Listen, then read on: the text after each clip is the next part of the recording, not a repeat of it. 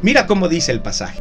Hebreos 1.14 dice, ¿no son todos espíritus ministradores, hablando de los ángeles, enviados para servicio a favor de los que serán herederos de la salvación? Los ángeles nos sirven a la orden de Dios. Así que yo no dudo que más de algunos de los que me están viendo en pantalla en cualquier plataforma social han tenido experiencias con ángeles, inclusive sin darnos cuenta. De hecho, la Biblia dice que no nos olvidemos de la hospitalidad, porque algunos, sin saberlo, hospedaron ángeles. Déjame contarte una experiencia que nosotros tuvimos hace varios años atrás.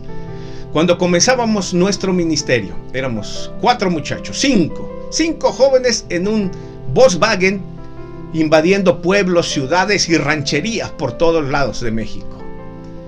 Recuerdo en una ocasión, éramos demasiado jóvenes, estábamos en Sonora, en un pueblo llamado Tubutama, y un pueblo más adentro que no recuerdo el nombre. No había iglesia, no había creyentes y queríamos llegar nosotros allí.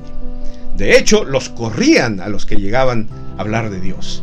Pero de alguna forma Dios nos abrió la puerta para que nos dieran permiso.